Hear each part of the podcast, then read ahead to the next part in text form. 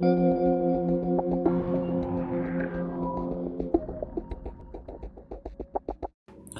buenas, muy buenas.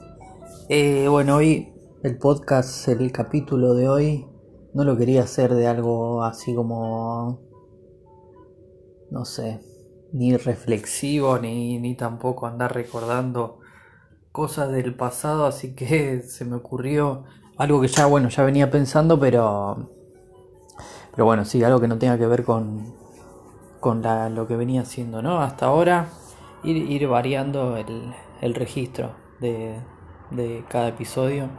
Así que esta vez se me ocurrió poner en mi Film Affinity, que es una página web donde voy poniendo las calificaciones de cada película y serie que termino de ver.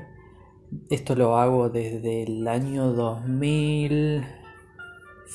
2006 2006-2007, me tendría que fijar, pero creo que desde el 2007 que generalmente cuando termino de ver una película o cuando termino de ver una serie le pongo una calificación del 1 al 10 y les voy a decir porque esto creo que eh, a mí me ayudó, digamos, a, porque decir, ah, poner una calificación a una película es medio, yo qué sé, y a mí me ayudó más que el puntaje, me ayudó el, el, nombrecito que le ponen a cada, a cada punto.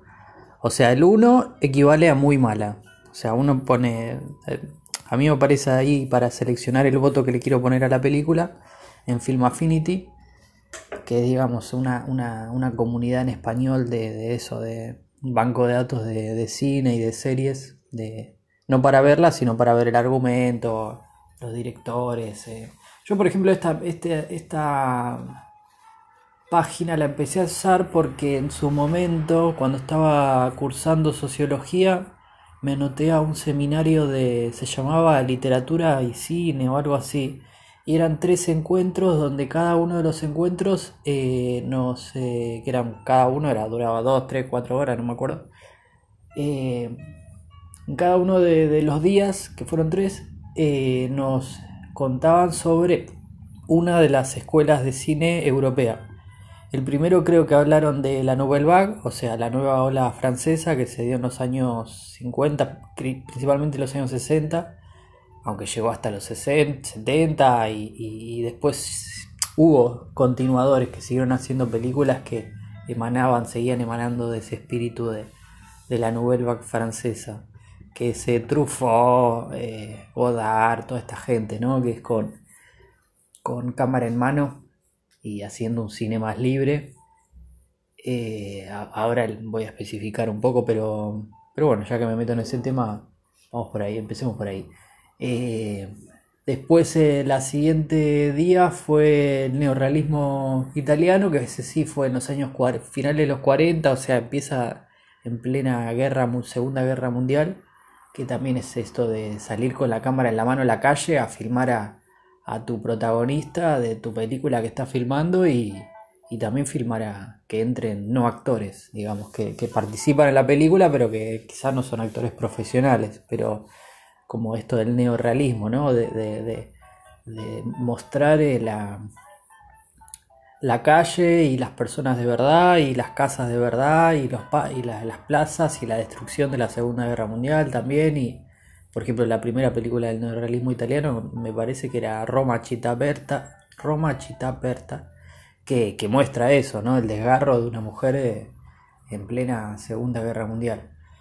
Eh, y también lo mismo con, con, la Nouvelle Vague francesa, que fueron nuevos directores jóvenes que empiezan siendo críticos de, de cine en una revista, eh, Chayers du Cinéma, y, eh, y al tiempo, digamos, con los años, es como que se, le dieron tanta vuelta al tema que, dijeron, bueno, vamos a hacer películas nosotros con este, esta nueva mirada que te, estamos proponiendo y que estas escuelas aluden a, a esto, a la al cine de autor, digamos, a donde el centro es el director, que también suele ser el guionista y a veces incluso el protagonista del...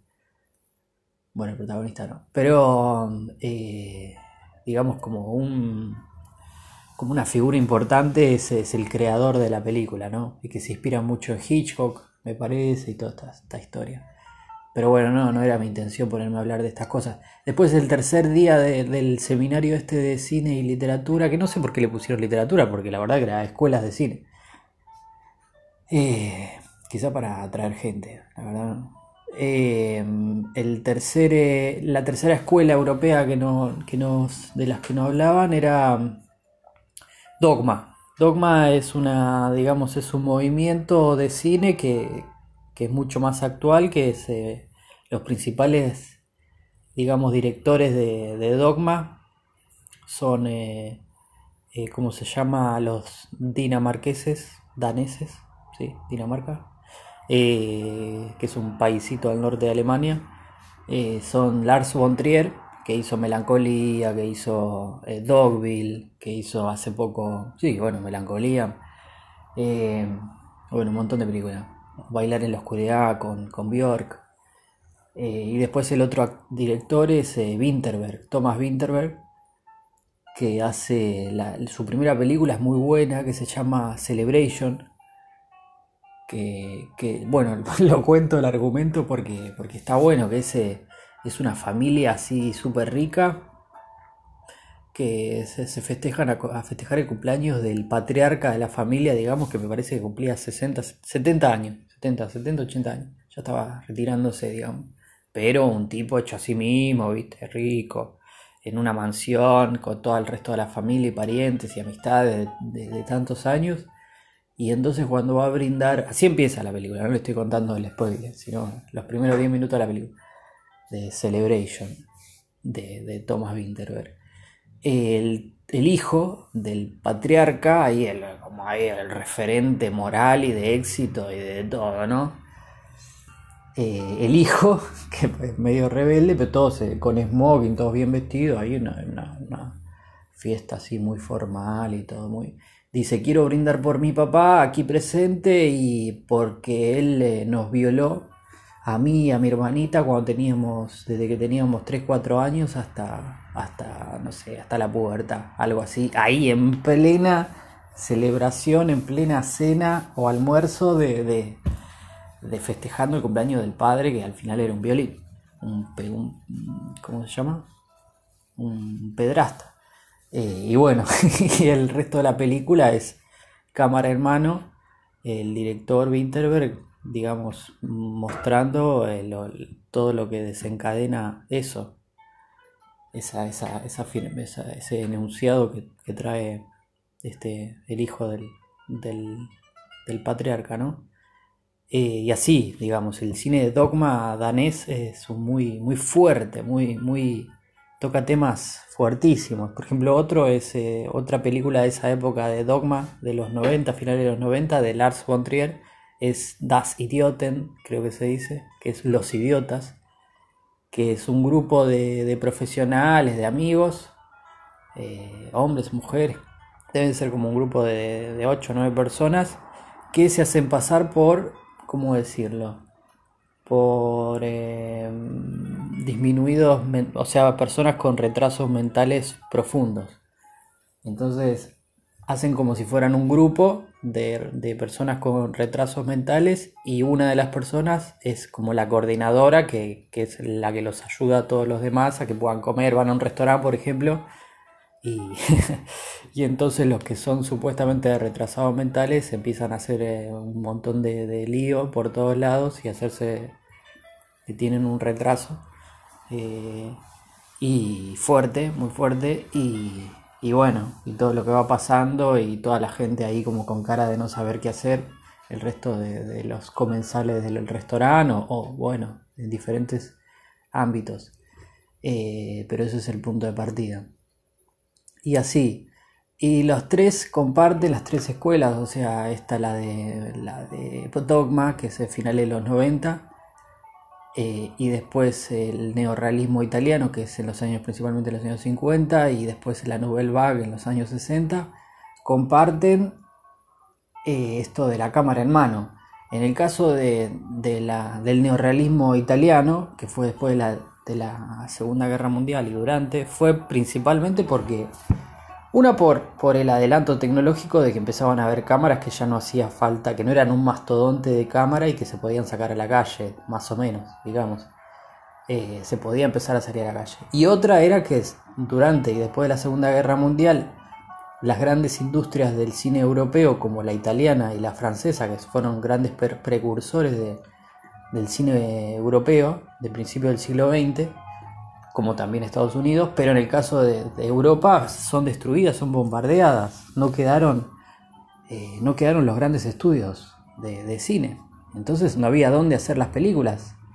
O sea, si, uno piensa en las películas clásicas de los años 50 y 40, era como con unas iluminaciones así súper... Eh, con bueno, con una iluminación, con un, eh, con un escenario, así como casi como el teatro, digamos, una escenificación. Eh, en cambio, después de la Segunda Guerra Mundial, el cine europeo lo que hace es salir a la calle a grabar, en con cámara en mano. Después, eh, Dogma no, no, es por una cuestión de, de, pobreza y destrucción, fruto de la guerra, sino porque ya es Dinamarca en los 90, un país hiper rico sino que ellos, los directores, estos, los creadores, autores, Lars von Trier, Winterberg y alguno más que no me acuerdo, pero estos son los, fundamentales. Por ejemplo, Winterberg acaba de sacar la película que este año, el año pasado, que, ganó la mejor película extranjera en los Oscars hace esta semana, el 2021, que es eh, Another Round, otra ronda, o Druk.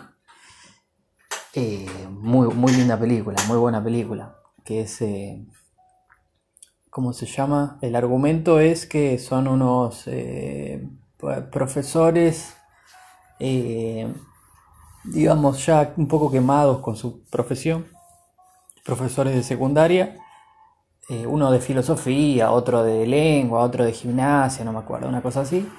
Y entonces, un poco a la chacota, un poco en broma, un poco en serio, una noche que se juntan, porque son amigos también, se juntan a la noche a comer y a tomar pero normal. Uno de ellos está más, más deprimido que el resto, otro también este solitario. Eh, dicen que leyeron a un científico, creo que un psicólogo, no, un científico, sí, que dice que el ser humano tiene una, una deficiencia de alcohol en sangre que solo se salda teniendo 0,5 de alcohol eh, generando uno, digamos, ese, reequilibrio de que uno por naturaleza está desequilibrado. Esto dice el científico este. Después, leyendo críticas, dice que se demostró que el, que el científico este estaba equivocado, ¿no? De que no, no era verdad eso. Pero bueno, la propuesta de la que surge esta película es basándose en esa, en esa teoría, en esa hipótesis científica, eh, tomarse todos los días más o menos dos vasos de vino hasta que se le va el efecto, ¿no? Y se compran maquinitas para, para saber todo el tiempo si tienen 0,5 de alcohol en sangre. Y se hacen ese experimento de estar todos los días, digamos, entonados de manera continuada sin que se enteren los demás, intentando que no se enteren principalmente en el colegio. Eh, y bueno, la película es lo que ocurre cuando un grupo de amigos de 50, 60 años que son profesores de secundaria se propone estar eh, entonados todos los días, como un estudio científico. Muy buena. Y aparte el protagonista es, un actorazo, este Mats Mikkelsen. Muy buen actor. Eh, a lo que iba es que dogma, eh, como la palabra lo dice, se plantean un dogma. Cuando en esta escuela del cine entre Lars von Trier y, y, Winterberg, eh, lo que dicen es que van a hacer películas con cámaras prácticamente amateurs, sin, sin música, digamos, sin grandes procesos de, edición de la, de, la, de la película, digamos, sin incorporarle música, sin hacer efectos especiales, sin mientras se graban las películas sin ponerle luz artificial, o sea, de que se graba con las luces que hay en la calle o en, la habitación o en, el, o en la casa donde están filmando y si no hay más luz, bueno, entonces se va a ver oscura esa toma, pero no nada que sea artificial. Eh, y así, no me acuerdo. Después eso, usar no actores, me parece, lo posible. Eh, no hacer eh, ensayos, creo que era también, o sea, como que se limitan muchísimo, igual que habían sido limitados la Nouvelle Vague y el neorrealismo, pero por razones materiales de, la Segunda Guerra Mundial, eh, en el caso de Dogma ellos se autoimponen esas limitaciones. Y durante 10-15 años hacen películas con ese dogma. Después ya se salen. Ya hoy en día ni, ni, ni Lars von Trier ni Winterberg hacen cine basado en el dogma este de la, escuela de cine. Pero, pero las que salieron estuvieron buenas, ¿no? están mal. Son interesantes y se pueden ver. Bueno, así empieza. así empecé a ver cine. Eh, habiendo ido a ese, a ese mm, seminario en ese momento y viendo lo importante, digamos, que o sea, me empezó a interesar el cine de autor. O sea, descubrí la existencia de, de esto, del cine de autor y descubrí eh, también en esa universidad donde estaba yendo que había una mediateca, o sea, una biblioteca pero de películas, de DVDs, eh, que uno podía alquilar de forma gratuita. Eh, y había un montón, había un montón de películas que uno podía llevarse a casa y verlas y, ya está. En ese momento era todo con DVD, ¿no? En, el año 2006-2007.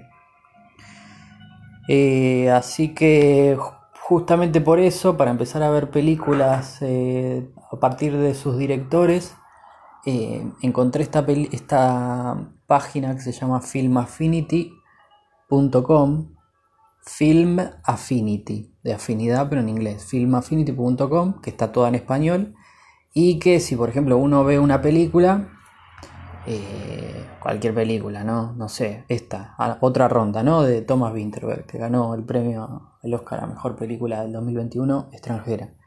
Entonces vas a, a la, digamos, a la página dentro de Film Affinity, que es sobre otra ronda, sobre la película, y ahí te muestra el director, las críticas de los diarios, la crítica de los usuarios de, de la comunidad de Film Affinity, el promedio de puntaje. Bueno, mucha gente quizá lo conozca, ¿no? Eh, esto, tampoco estoy diciendo algo, algo tan... Pero bueno, está bueno, yo recomiendo ver películas y, digamos seguirle el rastro a los directores, a los actores. Yo últimamente le presto quizá más atención a los actores que a los directores, busco por, por actor. Pero por ejemplo, si me, me, gustó otra ronda, la película otra ronda, entonces toco sobre Thomas Winterberg, que ahí me aparece la descripción de, de la película, el director Thomas Winterberg, toco Thomas Winterberg y me va a todas las películas que hizo Thomas Winterberg, ordenado del último hasta, el, hasta la primera. Y entonces nada, me fijo los que tienen mejor promedio, o sea, mejores votaciones, y me las descargo. Por ejemplo, esta otra, otra ronda tiene 6.600 votos de usuarios de Film Affinity que votaron del 1 al 10 eh, si les gustó o no, ¿no? Y tiene 7.3 y mi voto es del 6 del 1 del 2021, eh, o sea, del 6 de enero y le puse un 9, que es muy buena. Y bueno, empecé diciendo, no, 1 es muy mala, 2 mala, 3 floja. 4, o sea, si le pones el número 4 es equivalente a decir es una película regular. El 5 es equivalente a decir es una película pasable. O sea, para mí pasable significa que la pude ver. O sea, no tengo películas calificadas de menos de 5 porque si es menos de 5, o sea que no es pasable, es porque no la veo. O sea, empiezo a ver una película y a los 10 minutos si no me, no me resultó para nada interesante, no la dejo. No, prefiero no gastar tiempo de mi vida en ver una película que no, que no me atrae, que no me...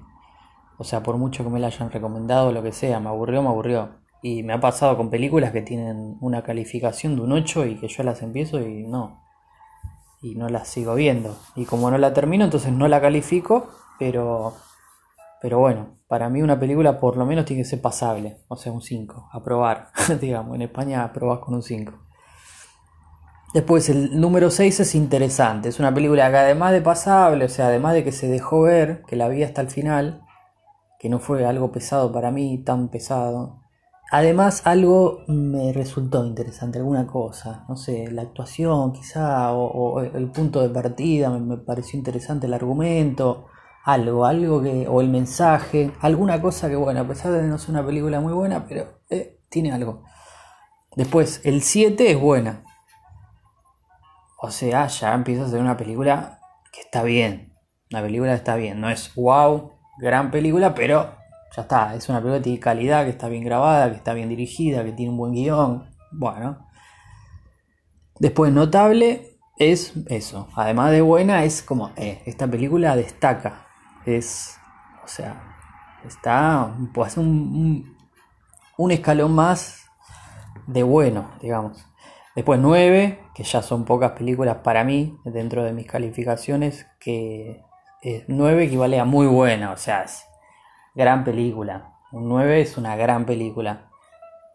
Y después 10 es excelente, que yo le pongo 10 a las películas de mi vida, digamos, a las películas, a las películas o a las series que me marcaron y que para mí es como es la primera película que recomendaría o la serie que recomendaría o o las que vería muchas veces, o, es eso, que para mí es algo especial, que no es simplemente que la película es excelente y es una grandísima película, porque eso es un 9 para mí, sino que además para mí es eso, es mi favorita, que yo cuando la vi sentí que es mi película favorita en ese momento. Después pasaron los años, volví a ver otra, seguí viendo películas y descubrí otra que también era favorita y bueno, entonces tenía otra película favorita. Pero digamos, si algo tiene un 10 es porque es me, me llegó, digamos. Así que bueno, lo que quería hacer en este podcast, después de 21 minutos de, de introducción, es poner mis votaciones en Film Affinity y ordenarlas, no por fecha. Tengo 1703 votaciones de series y películas desde el 2006-2007 y ordenarlas por votación. O sea que me muestre las que tienen mejor votación primero y bajando, ¿no? O sea, primero las que me muestre que, que yo le haya valorado 10. Después cuando se acaben los 10, que son poquitos, son, tengo a ver, 1, 2, 3, 4, 5, 6, 10. O sea, hay 6 películas que para mí son la hostia, digamos, por decir en español. Eh, y después el resto hay bastantes películas 9, bastantes películas 8, bastantes películas 7. Y bueno, voy a hacer hasta que, hasta que me aburra, no sé, seguramente tarde una hora, una hora y pico, así que seguramente haré las de 10 y las de 9, no sé. Vamos a ver, pero sí empezar por las películas que más, que más me llegaron a mí. Si a alguien le sirve de recomendación, buenísimo. Pero bueno. Eh, después lo que quería comentar es que no voy a hablar de las series. O sea, quizá en otro, otro eh, episodio haga exactamente lo mismo, pero sobre series. Eh, porque también he visto muchas series. Bueno, nuestra generación ha visto muchas series. Así que bueno, ya hablaré de, eso, que es todo un mundo que quizás es incluso más potente que el cine propiamente, ¿no? No sé. Eh, y después, eh, nada, yo creo que ya podemos ir empezando. Les quería contar eso, cómo había llegado a esta página y, recomendar que, está bueno, ¿no? Seguir las películas que uno le gusta, porque después es eso. Yo en general si veo que un director me... que vi una película y me gustó, busco al director y a, y a los actores porque probablemente eso también esté bien. Y después otra cosa que quería comentar es que yo las películas las veo principalmente descargándolas por torrent. O sea, las descargo lo que se le llama pirata. Eh, que también esto vale la pena, ¿no? Comentar un poquito. Eh, se le llama pirata porque eh, la bajada de películas y series de forma no comercial está como demonizada hoy, ¿no? En nuestro mundo capitalista, pero la realidad, y, por lo cual todavía las personas que nos interesa bajar películas pirata, entre comillas, seguimos pudiendo, es porque no es ilegal. No es ilegal descargar ninguna película, ni serie, ni, libro, ni nada de internet. Siempre y cuando uno no pague, o sea, no, no le pagues a alguien que no tienes los derechos de propiedad intelectual, o vos mismo no lo, no lo pegues en un disco o, en un, o te imprimas un libro y eso lo vendas. Eso sí, eso sí es ilegal, eso es robo. eh, porque los que lucran son, eh, digamos, los editores o los grandes estudios, los actores, los directores, pero, pero después el derecho a acceder a la cultura es un derecho fundamental en todos los países del mundo prácticamente. Entonces, en las constituciones prima el derecho a la cultura, el acceso a la cultura por encima del derecho a la propiedad intelectual. Entonces, si uno eh, copia, o sea, es lo mismo que yo vaya a la casa de, un amigo que tiene una película y la grabo, o me la presta. Agarro esa película que la tiene en DVD, en un disco, y me la presta, y me la vengo a mi casa y la veo. Es lo mismo. Es exactamente lo mismo, pero en vez de ir hasta la casa de la persona, lo descargo por internet. Y eso no se puede prohibir, que yo vaya a la casa de, un amigo y que me preste una película que se compró o que alquiló y que bueno, se la devuelvo yo antes de que expire su alquiler. Eh, es igual de legal, lo uno y lo otro. Es el derecho a la copia privada, se llama. O sea, yo en su momento investigué y es eso. Se intentó prohibir tanto en Argentina como en España. Hubo épocas en que se intentó ilegalizar y se persiguió y todo. Pero, pero en general los jueces, o sea, la justicia siempre, digamos, le ha dado la razón a, a, a los, a los que... Por lo que yo entiendo, ¿no? O sea, hay problemas también y se lo suele perseguir a las páginas que hace, te dejan ver películas porque ponen publicidad. Entonces, si yo hago una, una, una página donde podés ver películas de forma gratuita y al mismo tiempo te pongo publicidad, y bueno, ahí no, eso ya sí es ilegal porque yo me estoy lucrando con el producto de otro. Entonces está mal. Eh, pero bueno, muy bien, no, tampoco, yo no soy un especialista en leyes de propiedad intelectual, pero sí me consta que existe el derecho a la, a la copia privada y de que no, no es ilegal descargar películas siempre y cuando uno lo haga para uso personal. Eh, así que bueno, ahí estamos. Pero bueno, a quien quiera pagar Netflix, eh, buenísimo. Voy a intentar, siempre que vea una película que me acuerde que esté en Netflix, lo voy a decir. Esta está en Netflix. Eh, pero bueno, ¿qué va a hacer? Quizá un día pueda hacer un podcast solo de de contenido de Netflix. De series y películas de Netflix, porque es lo que hoy, por lo menos en Argentina, la mayoría de la gente que ve películas las tiene eso en Flow o en Netflix. Podría juntar las dos plataformas y hacer un día eso. Así que, que bueno, eso, les quería contar que, que bajar películas pirata desde, internet no es ilegal. Eh, después, por otra parte, sí hay que tener cuidado las películas online, las que uno ve en la página que las ves de forma pirata también porque te meten ahí los pops up, las páginas que se te abren sola y te puede ser que se te mete algún algún troyano, algún programita raro, pero bueno, si uno apaga, los, los cierra rápido, se puede llegar a ver, hay que tener cuidado. Eh, pero bueno, nada, yo bajo películas desde, desde esa época también, que le estoy contando, del 2006-2007 hasta hoy, y no, la verdad no, he tenido grandes problemas. Pero bueno, requiere un, un aprendizaje, no es algo tan simple. Descargar la película, conseguir el subtítulo, conseguir un buen reproductor, si uno la quiere ver en la tele o en un proyector, eh, también eh, hay, que, hay que hacer todas esas cosas para que funcione. Bueno, no es tan fácil como poner Netflix y darle al play y ya está.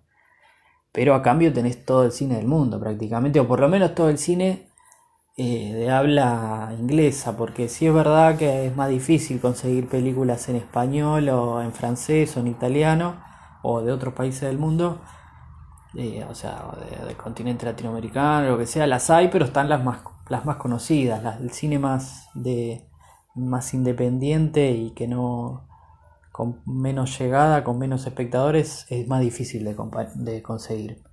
En cambio, en inglés prácticamente todo se puede conseguir. Eh, así en torrent. Pero bueno, ya se extendió esto a media hora. mi podcast maximalista, en el cual me extiendo de manera eh, a propósito, porque bueno, no sé, así, así está. Este es el estilo que decidí de, de podcasting. O sea, he descubierto a lo largo de estos años que hay muchos creadores de contenido que generan una o dos horas de, contenido por video, por episodio, por entrega y, y, bueno, hay gente que le interesa. Yo, yo escucho mucho gente, por ejemplo, principalmente profesores de filosofía, o sí, gente que comenta cosas, no sé, o gente que habla de su pasado también, que recuerda cosas de su pasado, como este storytelling que yo también vengo haciendo, un poco relacionándolo también con la cultura y la sociedad. Eh, y bueno, es, ese es un, es un, es un estilo, un formato que, que, bueno, así, extensivo y maximalista. Así que vamos a empezar. Vamos a empezar por las películas que tienen 10, empezando por las últimas, por las más nuevas y después va entrando hacia las más viejas. Hasta pasar a 9. Pero bueno, me estoy extendiendo mucho, perdón.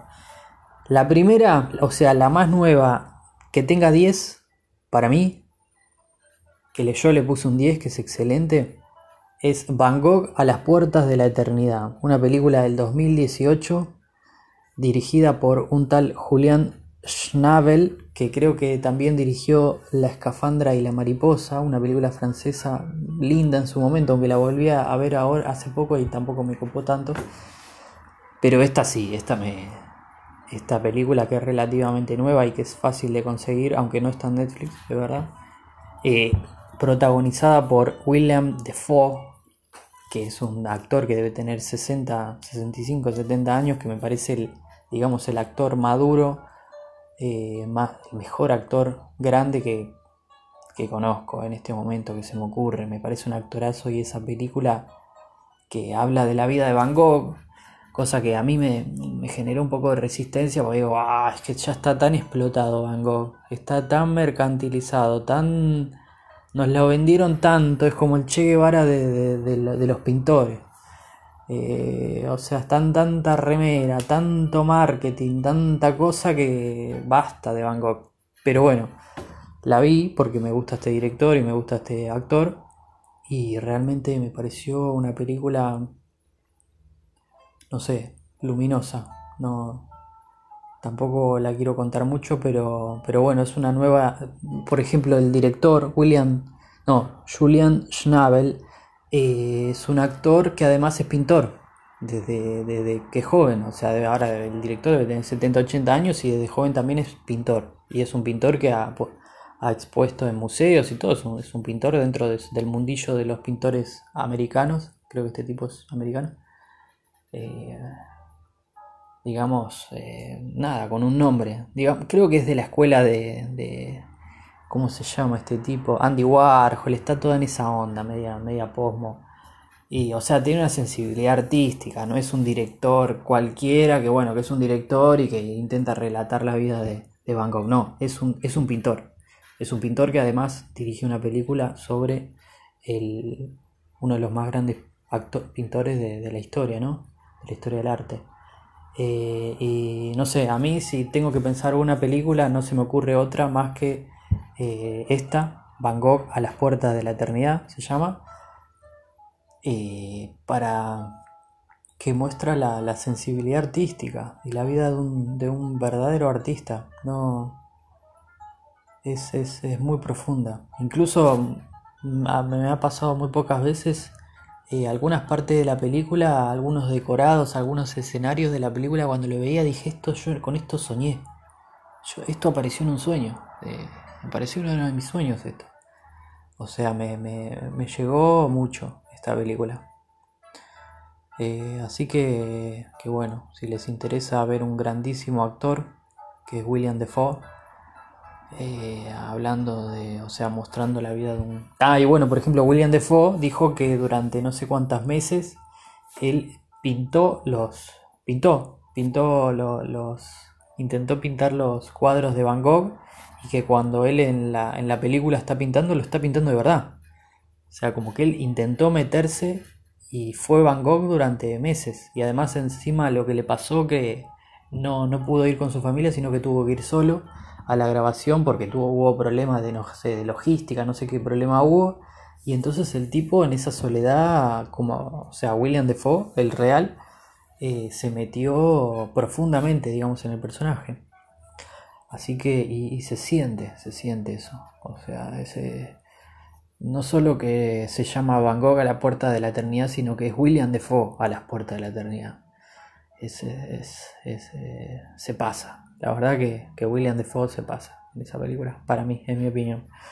Así que bueno, no, no sin querer contar más nada. Por ejemplo, cuenta la, la relación que tuvo con Gauguin, eh, otro, actor, otro pintor de esa época, los desacuerdos, eh, digamos, cuenta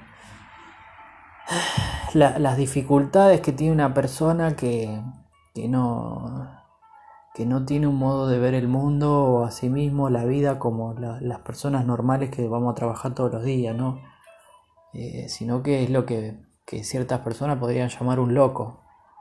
O sea, Van Gogh estuvo internado en un manicomio y eh, y bueno, y me parece también eso. A mí también en otro episodio me gustaría hablar de esto de la antipsiquiatría, que es un movimiento de los años 60, 70 y que llega hasta hoy, que es en su mayoría de, psiquiatras, pero que, o psicólogos que dicen que la psiquiatría desde sus inicios a finales del siglo XIX no es más que un modo de tortura de, de, personas, de los marginales, o sea, de, de, los, de los vagos y de los de los raros y de, y de personas marginadas que, como lo, expone Foucault en Historia de la Locura, son encerrados a principio de la modernidad todos los que viven en la sin razón, o sea, fuera de la razón de la modernidad y del capitalismo y de la racionalidad, eh, sino que viven de modos más, eh, ¿cómo decirlo?, míticos entienden la vida de una manera más, más mítica, más desde de eso, no, no, no racional, arracional. Eh, todas esas personas, o los vagos, los que prefieren no trabajar antes que porque les parece una explotación, eh, entregarse tantas horas de trabajo, tantos días de la semana a trabajar y prefieren antes de eso ser unos marginales vagos. O, bueno, o, también eh, la persecución de, personas de ¿cómo se llama? lo que hoy sería LGTB+, LGTB+, o sea, homosexuales, lesbianas, eh, etcétera, eh, que han sido perseguidos hasta hace muy poquito, o por lo menos marginalizados o encerrados, eh, y que también era una manera de las familias de sacarse de encima familias burguesas y, con una moral ahí rígida de que si había una oveja negra descarriada los, los hacían internar, o sea, se, aliaban entre psiquiatra y familia para, internar a, a, los, a las ovejas negras de, las familias. Y eso es lo que, lo que habla la antipsiquiatría, inspirado en gran parte por este libro que salió un poco antes de Foucault, que es La historia de la locura, que es el gran encierro de, del siglo, creo que finales del siglo XVIII, principio del siglo XIX, se encerró a todos los marginales de la sociedad se los metió a todos en manicomio. Así que, que bueno, me parece que también desde este punto de vista es una película que, que no se posiciona desde una mirada moralista de lo que se llama se le llama la enfermedad mental o la locura, sino que entra en la, en la sensibilidad de Van Gogh, ¿no? Sin, sin estigmas, sin estigmas de, de nada, no sé como desde la empatía, mostrar a, un Van Gogh humano. Eh, que eso también es una de las cosas que defiende la, antipsiquiatría, que es el derecho a la locura. O sea, ¿qué importa? ¿Qué importa que yo esté loco? La cuestión es que no tienen por qué eh, sacarme la libertad, torturarme, o sea, encerrarme, eh, castigarme, no dejarme tener relación, no sé, lo que sea. O sea, ¿por qué? O sea, no, no, no, porque no va con, el mainstream, con la cultura mayoritaria. Bueno, sigamos. Terminé con Van Gogh, a la puerta de la eternidad. Así que vamos a poner un poco de tárrega.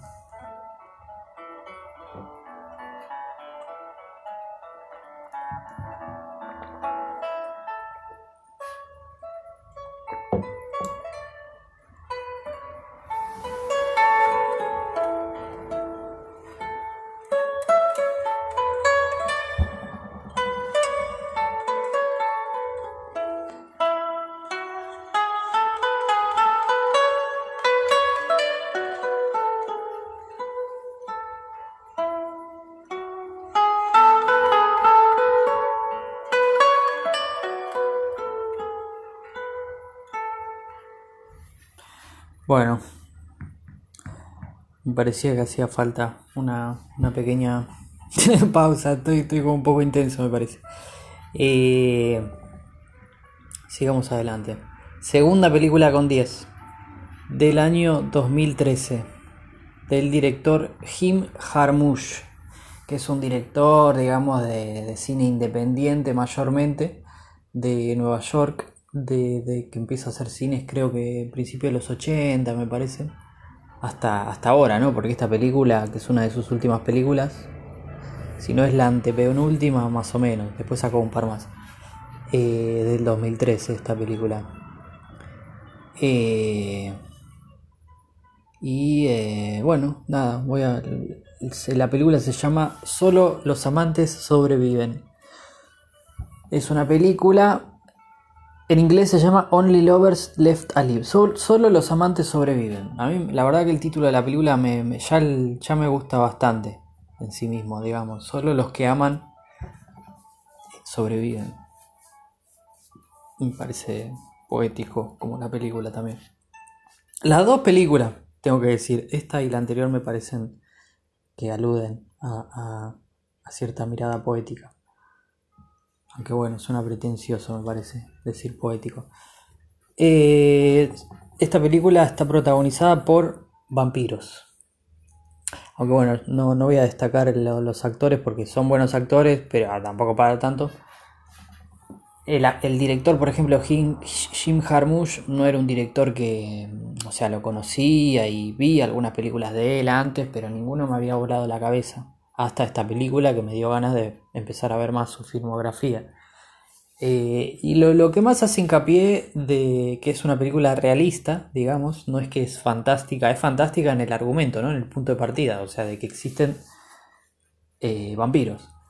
Pero es materialista, mm, eh, realista en el hecho de que, ¿cómo sería si, si vos que estás escuchando este episodio, mañana viene uno y te dice, te voy a convertir en vampiro?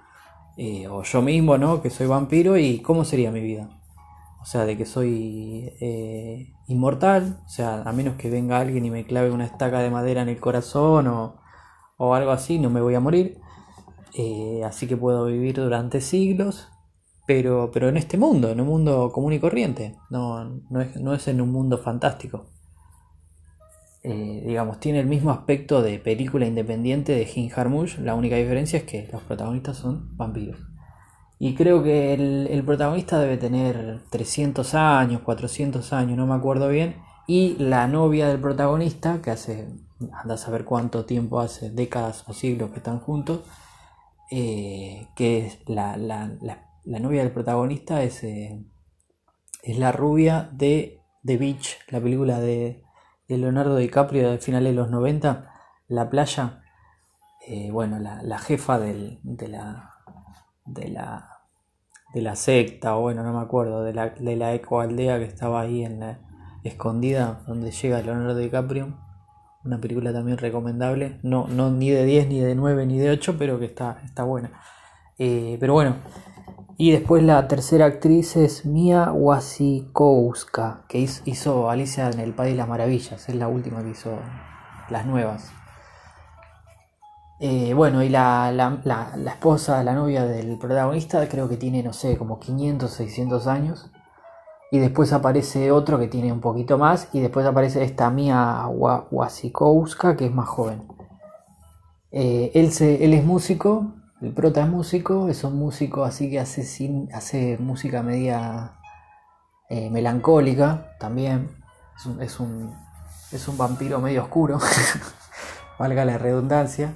O sea, tiene una vida medio oscura y, le gusta hacer eh, música oscura. Hace como un rock eh, instrumental un post-rock instrumental con notas muy estiradas así en, en una guitarra o en un bajo, no sé.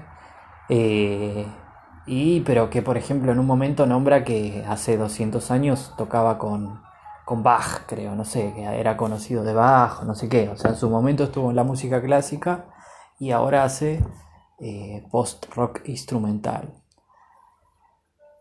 Eh, y, que la. Bueno, no, no, voy a contar más de esto. Y después, sino simplemente plantear los personajes. Eh, y el tipo vive medio encerrado en su casa, no sé. Eh, es un emo, básicamente es, un emo de un vampiro emo, digamos, en su, en su look. Eh, y después la, la novia, que es más grande que él, es una gran humanista. Por ejemplo, para mí es eso, si, si la, la película anterior es la imagen del artista, el, el, retrato de un gran artista y que, que uno lo, lo, palpa ahí en pantalla, a, ese retrato, eh, me parece que eh, la novia de, del protagonista eh, es el retrato de un humanista, de una humanista, de alguien que, que está fascinada por los estudios humanísticos eh, desde hace siglos. O sea, ¿qué significa eso? Que está fascinada por la historia del arte, de la música, de la literatura, de la filosofía, del pensamiento, de la espiritualidad, eh, de los objetos. O sea, ella, por ejemplo, después de siglos desarrolló un talento que simplemente toca una guitarra antigua, por poner un ejemplo, cualquier objeto antiguo, solo con tocarlo y mirarlo ya sabe de qué año es en verdad solo con tocarlo. Y no es porque vampira, sino porque vivió tantos siglos que ya tiene esa sensibilidad. O sea, durante tanto tiempo le importó este, el arte y, y, la cultura que, que, llega hasta el punto de que solo con tocar un objeto ya sabe la antigüedad y de dónde viene ese objeto, digamos.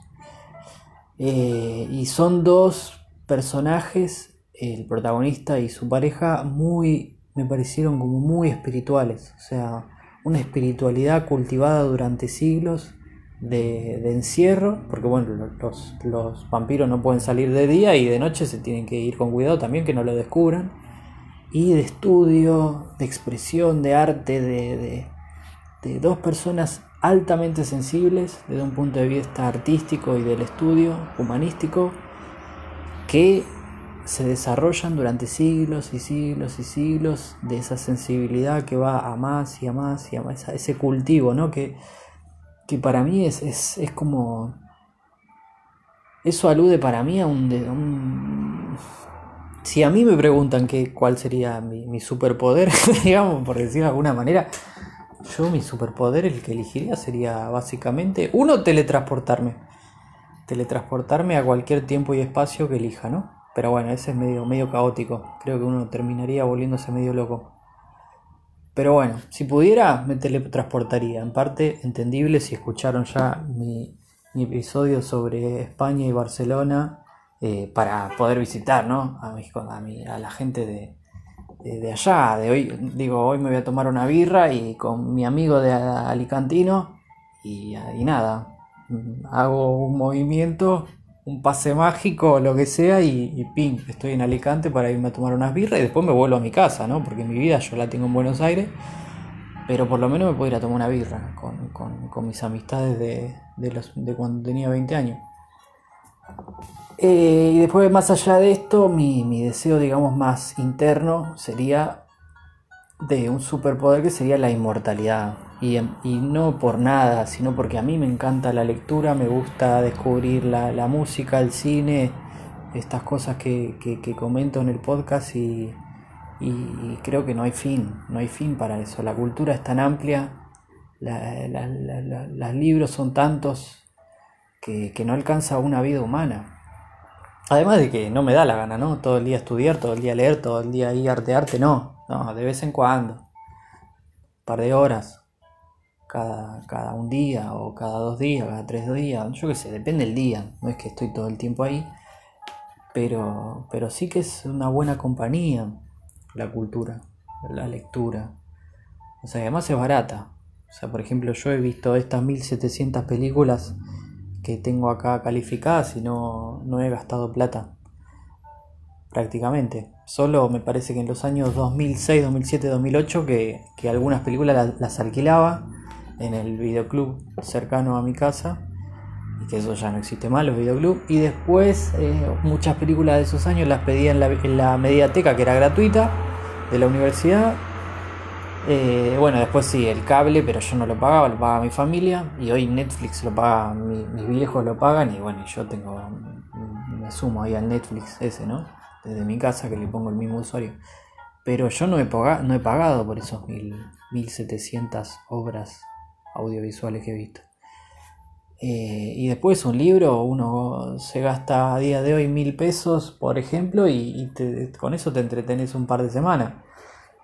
En cambio, mil pesos para ir al cine, mm, si querés ir al cine, si querés eh, ir a, cenar, a lo que sea. Pero bueno, esto estoy copiando algo que dice un pensador eh, español actual, que es Fernando Sabater, que dice eso, que que ser una persona que le gusta la lectura es, además de ser, eh, genera felicidad, digamos, la lectura es algo sumamente barato de, llevar dentro de lo que son los hobbies o los pasatiempos. La lectura es relativamente barata, más si te gusta comprar libros usados como a mí.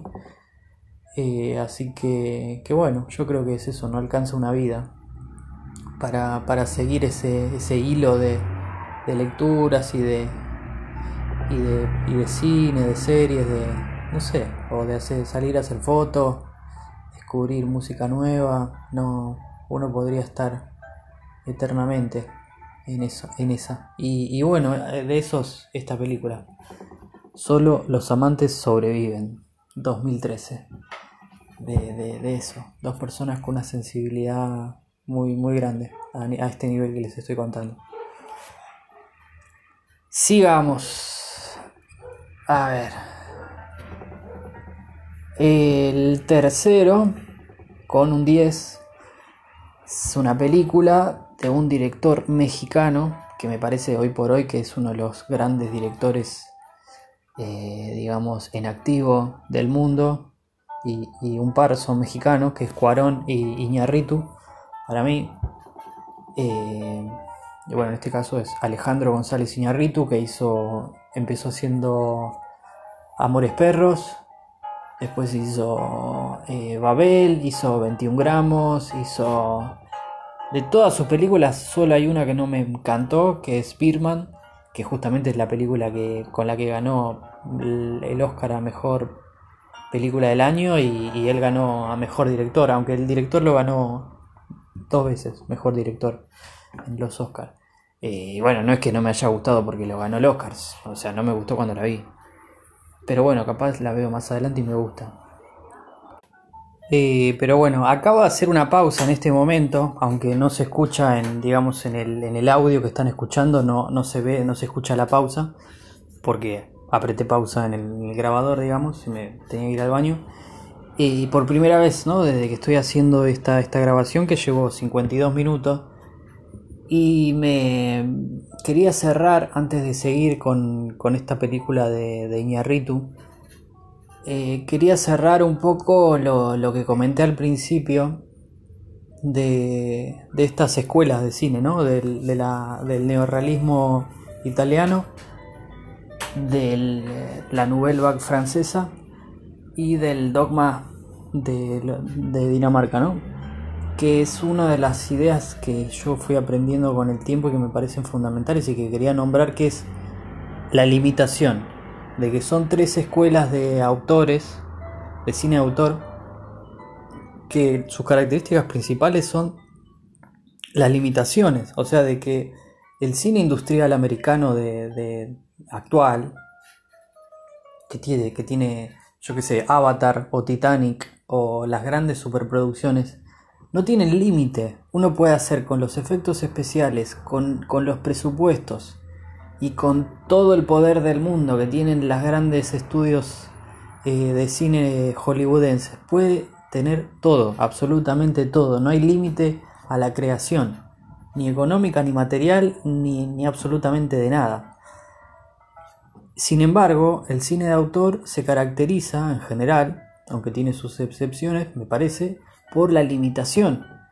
O sea, el cine de autor de estas escuelas parte de la limitación de que no tienen presupuesto, de que tienen unas camaritas pequeñas y que no tienen estudios, que en general no tienen plata para pagarle a los, actores profesionales y que lo único que les queda es, no tienen ni siquiera para iluminación, o sea que tienen que usar la iluminación natural y eh, salir a grabar a las calles principalmente porque en las casas estaba muy oscuro. Y con eso que había, se inventaron el, nuevo cine de autor de, su época. Y no, no creo que sea casualidad que de esas grandes limitaciones haya salido ese cine que alude más a lo poético, más a, la...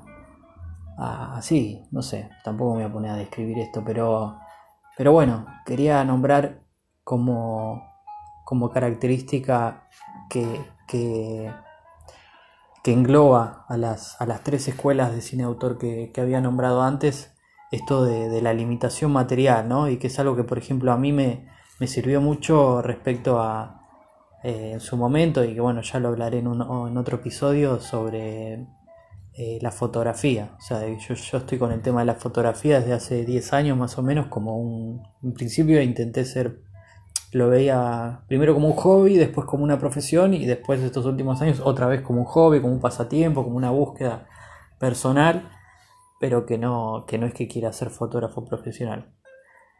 Pero sí que he leído mucho, he hecho muchas fotos, sigo a muchos fotógrafos, me interesa la historia de la fotografía, toda esa búsqueda.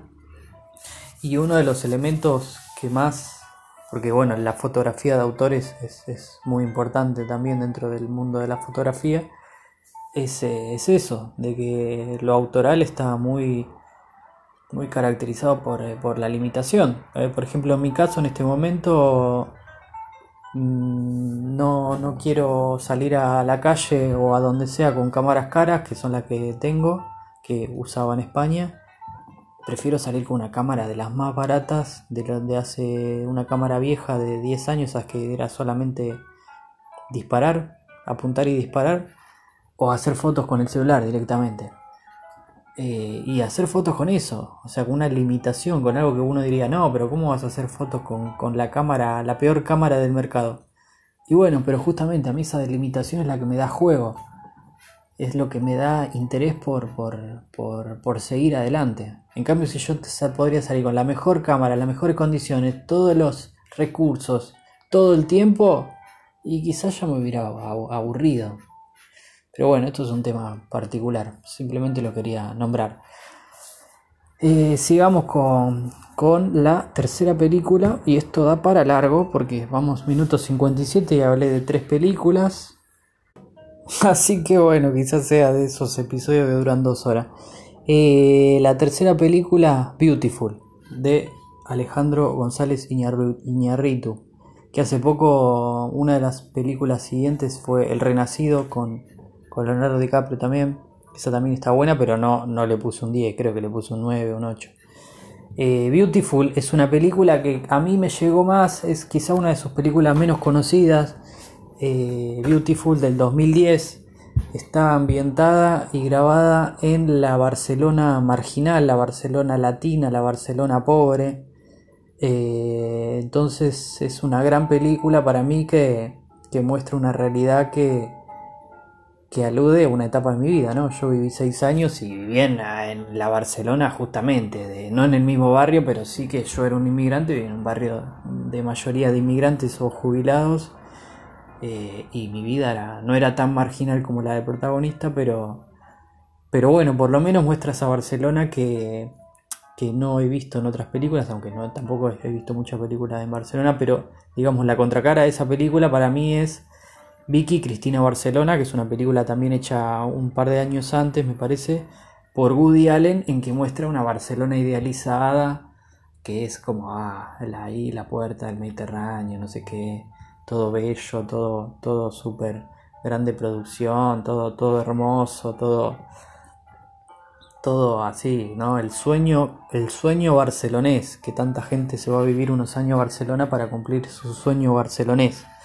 Y sin embargo, uno se la puede creer, ¿no? Unos días, un rato, salir al parque y, y fantasear ese sueño barcelonés, pero pero la verdadera Barcelona me parece que está más cerca de lo que muestra esta película que se llama Beautiful.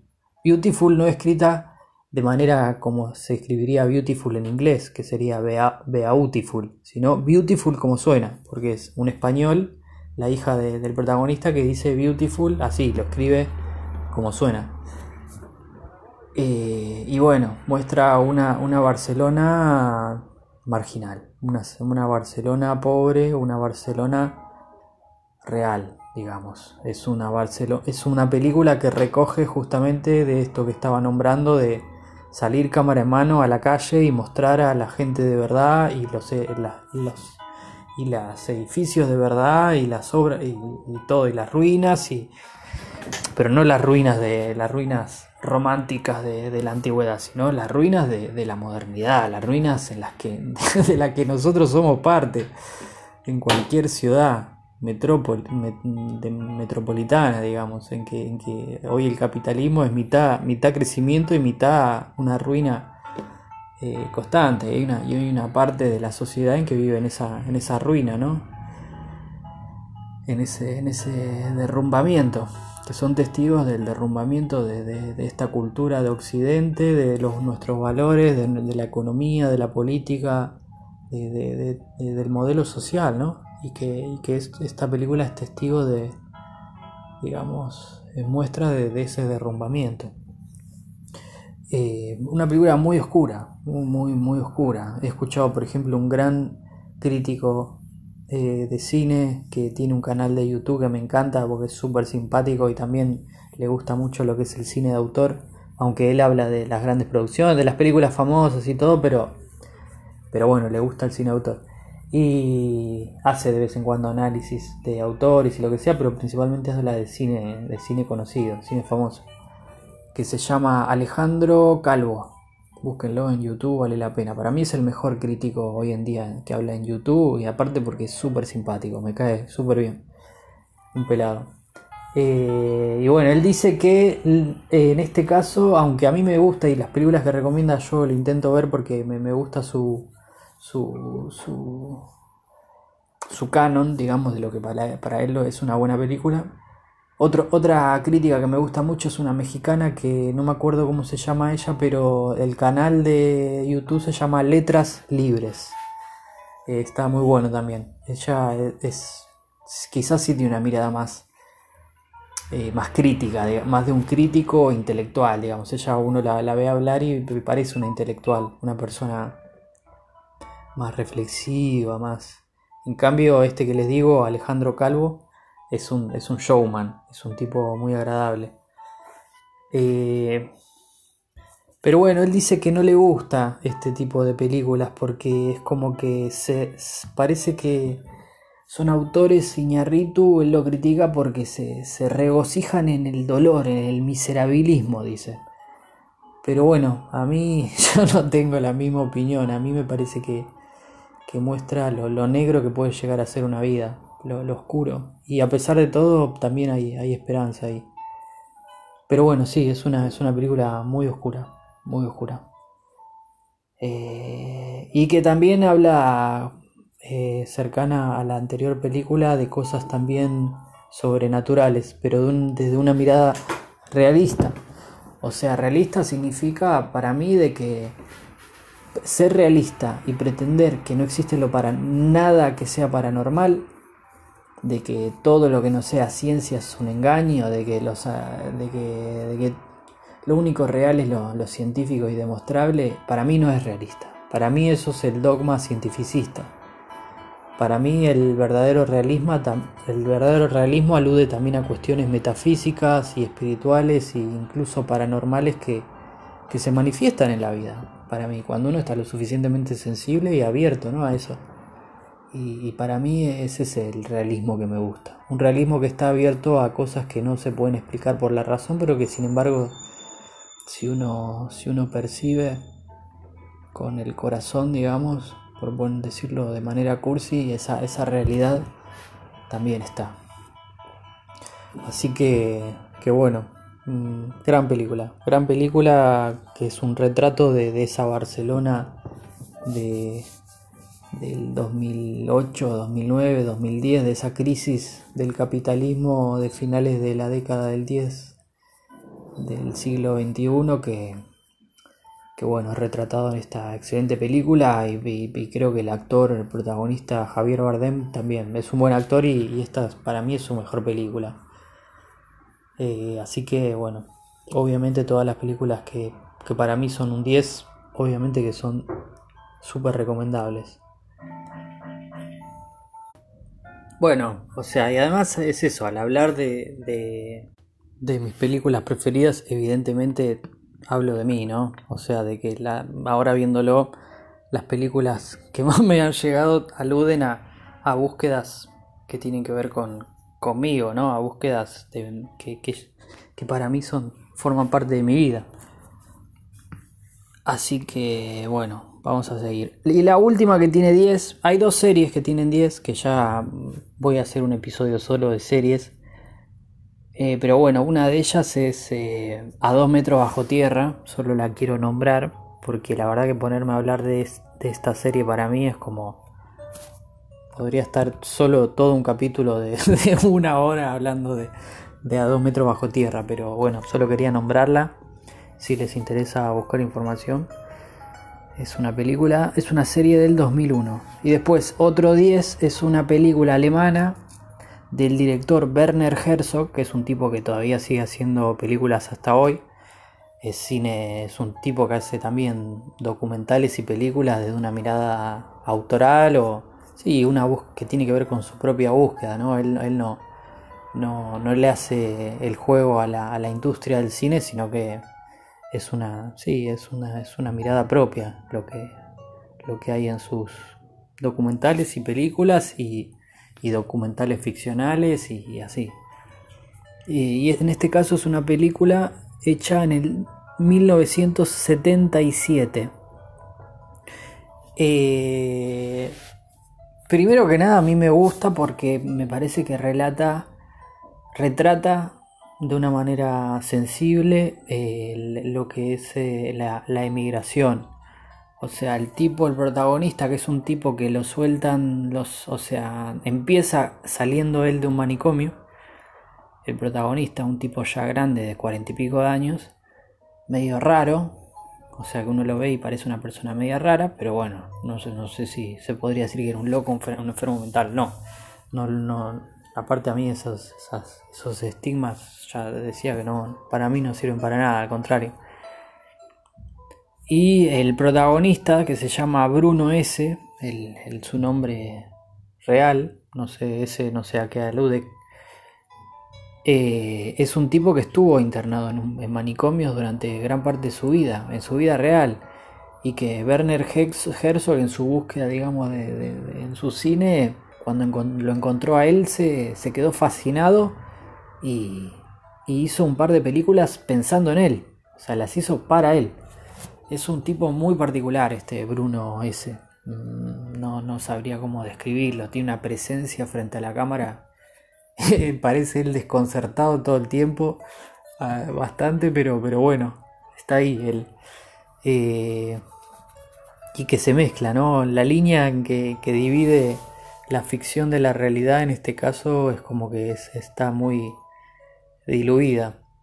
Y, eh, y, por ejemplo, leyendo un libro de, de, entrevistas de este Werner Herzog, que se llama Herzog por Herzog, son muchas entrevistas juntas, decía que antes de esta película había hecho eh, El misterio de, de Jaspar Krause, no me acuerdo cómo es el, el nombre de la película anterior a este, que es sobre. Es la primera película que hizo con este Bruno S., el actor, en el cual el tipo está. nace y crece hasta los 40 años encerrado en una habitación sin nada, absolutamente nada. O sea, le meten la comida cuando él está durmiendo y le sacan eh, sus, restos de, de, caca cuando él está durmiendo. O sea, nunca vio en sus primeros 40 años de su vida, no sé cuántos años, nunca vio una persona, nunca caminó porque está encerrado en un cuartito súper chiquitito, nunca vio un árbol, nunca vio absolutamente nada. la película está ambientada en principio del siglo XIX, me parece. Y de pronto lo sueltan, sin decirle nada, le abren la puerta, no se sabe quién, y lo sueltan a la calle, al pueblo, vive en un pueblo. El, tipo, o sea, está encerrado por, en un pueblo, una casa de un pueblo, pero el chabón cuando sale no sabe ni lo que es una casa, no sabe lo que es el lenguaje, no sabe lo que es absolutamente nada. es como un experimento filosófico de qué pasaría con un ser humano que es un ser social, el cual no ha sido socializado hasta adulto. Eh, y bueno, es un caso real, es un caso que, se, escuchó en su época de, este caso y que Werner Herzog lo lleva al cine, que es como un experimento, ¿no? ¿Qué, ¿Cómo es un tipo que, que en 40 años no vio una persona, no vio un animal, no vio un campo, no vio un árbol, no vio el cielo, no vio nada, absolutamente nada.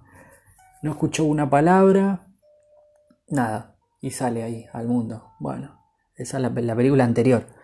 Y esta película, que tiene un 10, la película anterior no le puse un 10, creo que le habré puesto un 6, un 7, tampoco me gustó tanto. El misterio de Jaspar Kraus, no sé. Pero esta película que me gustó muchísimo eh, se llama Strosek.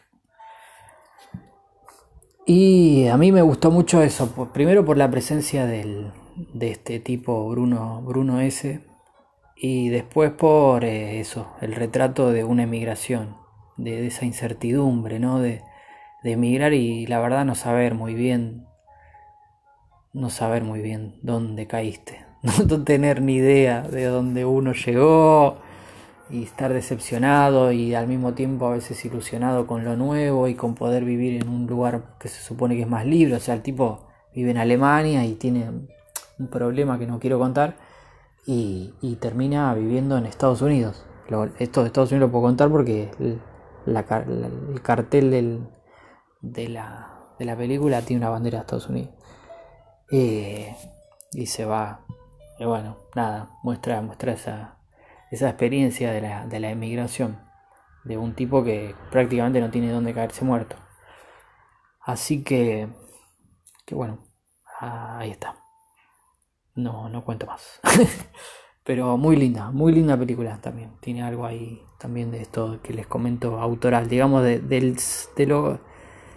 No, es que en verdad lo que esa introducción del cine de autor, la verdad que sin querer queriendo, las películas que tienen que yo le he puesto 10 que son de las que les hablé que son hasta ahora 4 eh, las 4 son cine de autor. Es verdad que Beautiful es Iñarritu cine autor pero es un cine autor comercial porque ha hecho grandes superproducciones que han ganado Oscar y que han ganado también millones de dólares eh, en todo el mundo.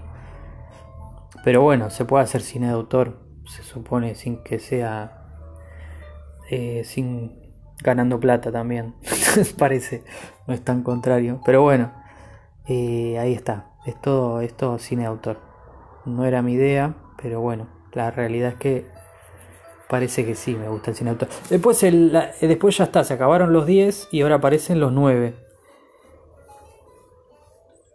Pero bueno, me voy a tomar una, una pausa y ahora volvemos.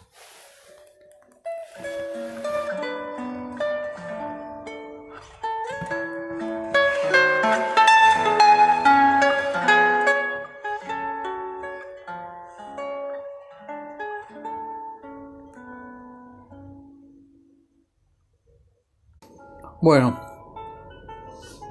llego, me comí una fruta, me tomé un vaso de agua, una galletita y ahora paso a los que tienen nueve. Empezando por los más nuevos, digamos, por las últimas. Uno es un documental que también no, no, prefiero saltarme los documentales y nombrarlos en otro momento, ¿no? Hacer un especial de documentales también. Pero bueno, ya que este está en, Netflix, lo nombro, que es con 9, lo que el pulpo me enseñó. My Octopus Teacher. Está en Netflix. Vale la pena para mí.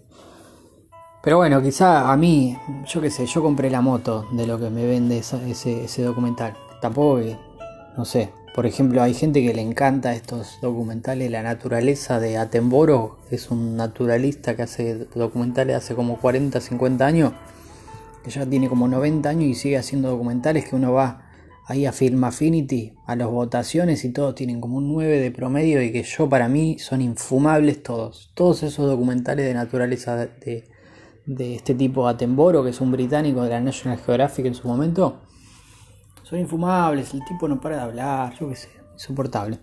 Pero bueno, este es, este es una. Es un tipo de, documental de, naturaleza pero distinto, en el cual no es tanto como ahí la contemplación de los animales, yo soy un ser humano racional que les explico y observo a los animalitos y todo. Pero bueno, no puedo hablar porque el tipo como me cae mal, ni, me acuerdo cómo interactúa con los animales. Sino que este, este documental eh, habla de el, protagonista y el que hizo el, documental, que es el mismo, entra en un vínculo con, una pulpa, con una, una señora pulpa eh, que, que vive, eh, él vive muy cerca del mar en Sudáfrica y, nada, y habla de, ese vínculo que estableció durante un tiempo con, la pulpa. Eh, y para mí vale la pena, vale la pena conocer a la pulpa y conocerlo a él y conocer el vínculo que establecieron entre ellos dos. Pero bueno, otro, quizá en otro momento hable de, los documentales, que no sé, la verdad no sé qué hacer, si hablar de, ser, de documentales o no.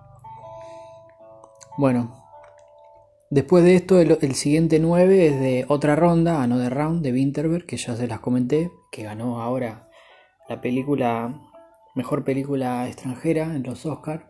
Ya se los nombré, así que sigo adelante. Después, la siguiente película con un 9, más nueva, es Ad Astra del 2019 protagonizada por Brad Pitt y Tommy Lee Jones. Es una película que quizá a algunos les suene. También me, ah, me acuerdo habérsela comentado, no sé si a mi primo, no sé quién, y me le pareció un aburrimiento.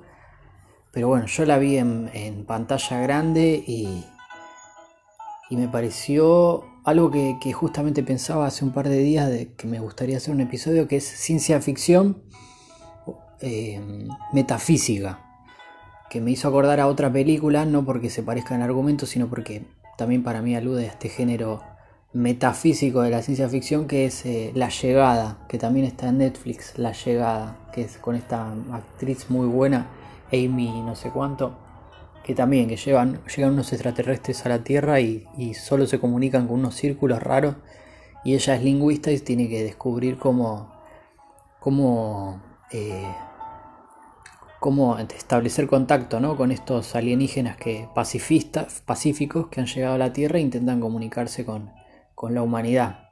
Y bueno, toda la película es cómo, cómo hizo para descubrir eh, cómo se expresaban los, los alienígenas. Y que para mí, cuando yo la vi, esa anterior, esa otra película, que es La Llegada, eh, alude a lo metafísico en el hecho de que yo viendo esa película sentí que además de esa película vi otra película que nunca suena medio loco, pero la verdad no lo sé cómo explicarlo, pero es como que uno ve esta película Ad Astra o La Llegada y entre líneas de esa película hay otra película para mí.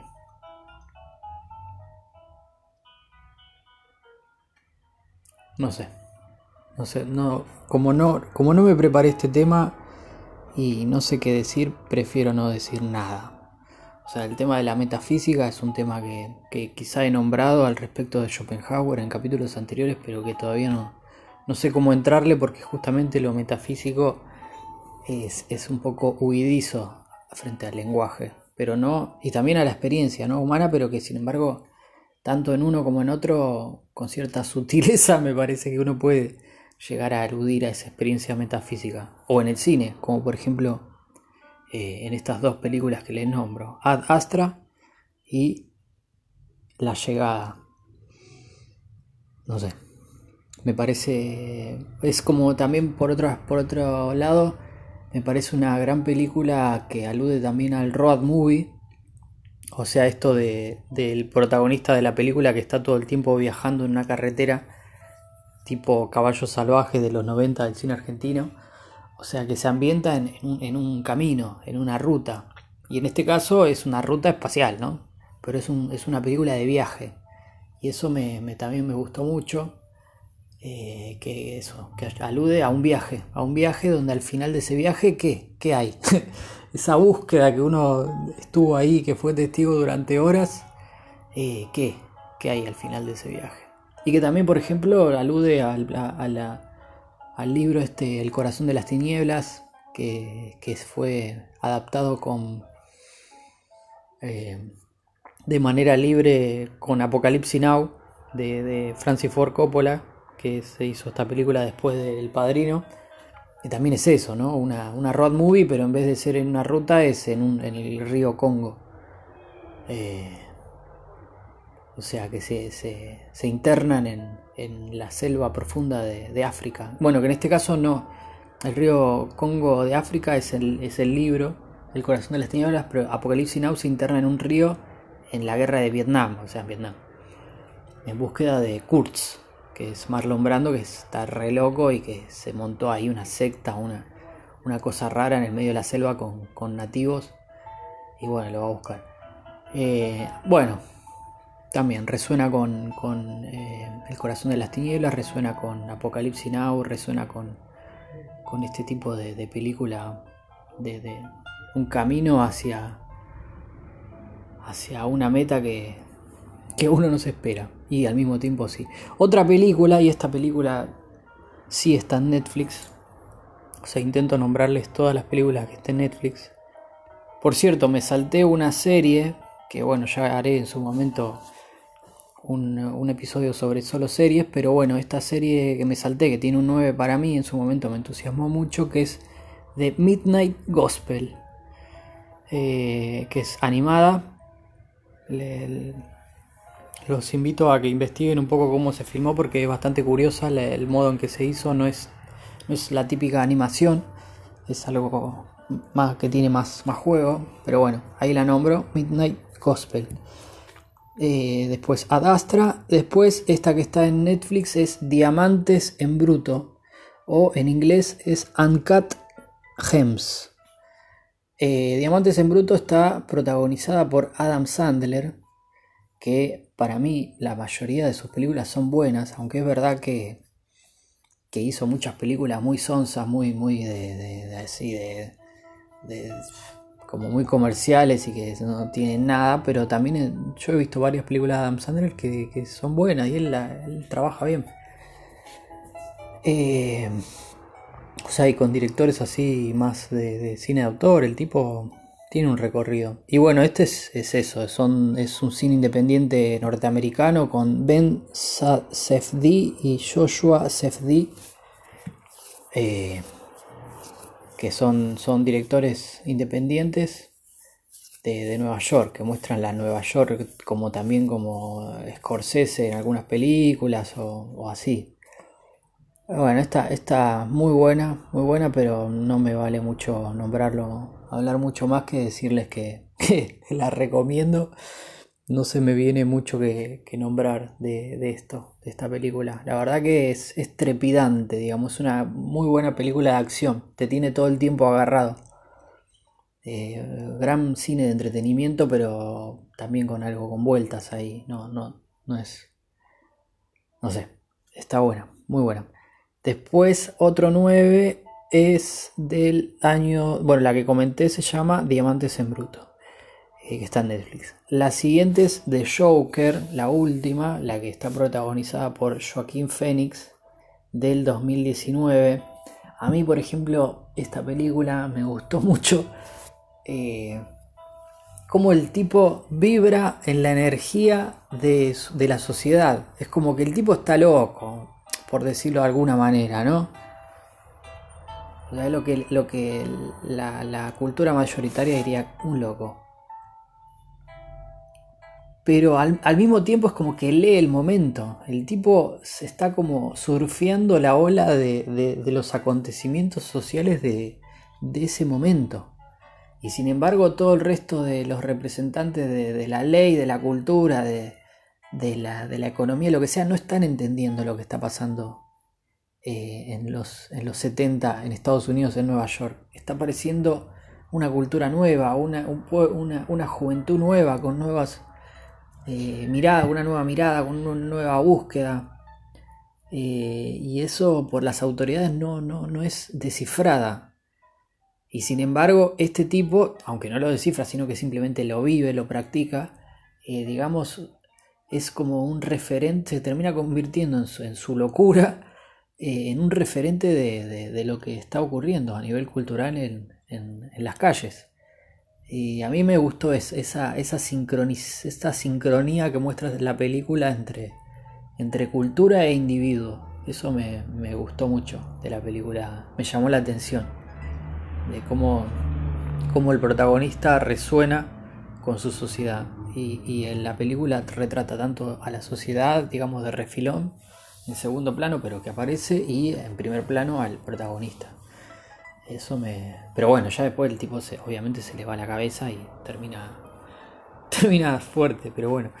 Eh, sigamos. Esta película está en Netflix y yo creo que es la que más recomiendo de Netflix. O sea, es, si me preguntan qué ver en Netflix, esta. Que se llama. La película. Es una película mexicana del 2019 que se llama Ya no estoy aquí. Ya no estoy aquí. Eh, también, junto con Strosek, que la nombré antes, la película alemana. Esto lo, lo, bueno, lo voy a escribir en la descripción eh, si, he nombrado una película y ya no saben lo que qué título dije, las voy a enumerar en la descripción para que lo puedan ver del episodio. Eh, voy a poner el nombre y el año. Bueno, esta película también trata sobre la inmigración, que bueno, a mí me toca de lleno. Y también eso de la incertidumbre de, del ir a un lugar nuevo de, y también del retorno. Bueno, pero ahí ya, ya, me, ya estoy contando, aunque bueno, se ve eso, se ve porque él empieza... Intento no spoilear, intento no spoilear, sino estimular eh, que, la, que miren ¿no? estas cosas si les interesa, digamos, la, la, propuesta ¿no? que, que traigo de, en el podcast. Eh, ya no estoy aquí. La verdad que no... No... No sé, me parece eso, gran cine latinoamericano de estos últimos años. Una suerte que esté en Netflix porque es muy difícil conseguir películas latinoamericanas eh, por torrent, pirata o, hoy en día si no, si no está en Netflix o en YouTube eh, o en torrent, o sea pirata, ¿dónde conseguís una película? No hay manera. Y, y, eso es lo que ocurre con mucho cine argentino y mucho cine latinoamericano que no uno no, no accede a esas películas, no, no llegas, no, no, no tenés manera de encontrarla. Aunque te llega de las críticas y las recomendaciones, pero no, la puedes ver a menos que vayas al cine. Pero hoy en día encima está todo cerrado y aparte yo no, no tengo bolsillo desde hace desde que vivo en Argentina casi que no tengo bolsillo. Bueno, la verdad que nunca tuve bolsillo para ir al cine, me parece una cosa carísima. Y una locura pudiendo verlo gratis en mi casa. Pero, pero bueno, ya no estoy aquí, me parece una excelente película. Lo que sí, por ejemplo, les puedo comentar es que hay que ser... Em, es una película que ayuda a ser empático con el protagonista en el hecho de que uno empieza sin entender lo que están diciendo los protagonistas. No se entiende. Yo al principio la, empecé, la intenté ver en subtitulada. Puse los subtítulos de Netflix en español porque hablan en un mexicano muy cerrado, un mexicano de suburbio del DF, creo. No, del norte de México, creo. Una zona así donde, donde la mafia, los carteles, digamos, son, son reyes de, de la colina. Eh, y, los protagonistas, que es un grupo de adolescentes que les gusta mucho la cumbia rebajada, que es un género musical que a partir de ahí me, me encantó, me encantó la cumbia rebajada, parece muy interesante, que es cumbia colombiana de los años 70, 80, 90, no sé, pero ralentizados a la mitad de la velocidad o no sé cuánto. Y entonces, en vez de sonar normal el, que canta la cumbia, suena todo mucho más, mucho más grave y más lento. Y, es, como telúrico, se vuelve una música, eh, sí, grave y lenta. Eh, y, bueno, trata de eso, de un, de un grupo de jóvenes que viven en, un, en, un, barrio tomado por, por, las, por los cárteles de la droga en, una ciudad de México. Y, y, bueno, el protagonista, que esto es, el argumento, o sea, se tiene que ir de, de, su lugar a Estados Unidos porque no porque corre riesgo de vida. Y, pero bueno, toda una parte de la película es, muestra esa, esa inocencia, esa, ese disfrute de, la adolescencia con tu grupo de amigos y, eh, con fanáticos de, este género musical y todo, que la verdad que me pareció hermoso esa parte de la película. Y, y bueno, y después el desarraigo, lo que implica salirse de, tu de tu de tu cultura y tus referentes y tu barrio y tus amistades y de pronto estar solo y que ya a nadie le interese la cumbia rebajada o sea de que antes vivías en un, en un, en un, en un clima en un círculo social en el cual todos bailaban lo mismo y le gustaba lo mismo y se entendían en su manera de hablar y llegas a un lugar donde ni siquiera saben qué, es eso, no te entienden, vos no los entendés a ellos, tiene una cultura totalmente distinta. Y bueno, eso. Y es así como uno se siente cuando empieza a ver la película. Vos los ves a los, a los adolescentes hablar entre ellos y no los entendés. Aunque estén hablando en español, se supone. Y, creo que hay que... Es como el primer... Es un desafío para el espectador ese. El, el aceptar no entender. Es inevitable. Eh, porque el que emigra no tiene que no le queda otra que aceptar que no, no entiende y estar en eh, y habitar esa incertidumbre.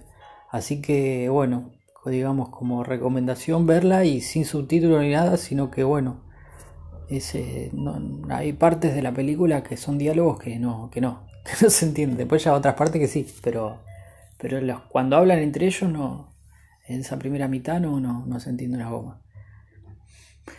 Bueno, después eh, la serie Chernobyl, que no voy a comentar series, una miniserie que es Heridas Abiertas, Sharp Object de HBO, muy buena, otro 9, no la voy a nombrar, no, la voy a comentar.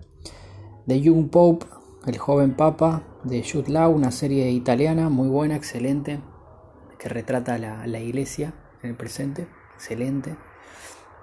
Pero bueno, eso en otro, en otro episodio. Y después otro 9 es un corto un corto o un mediometraje.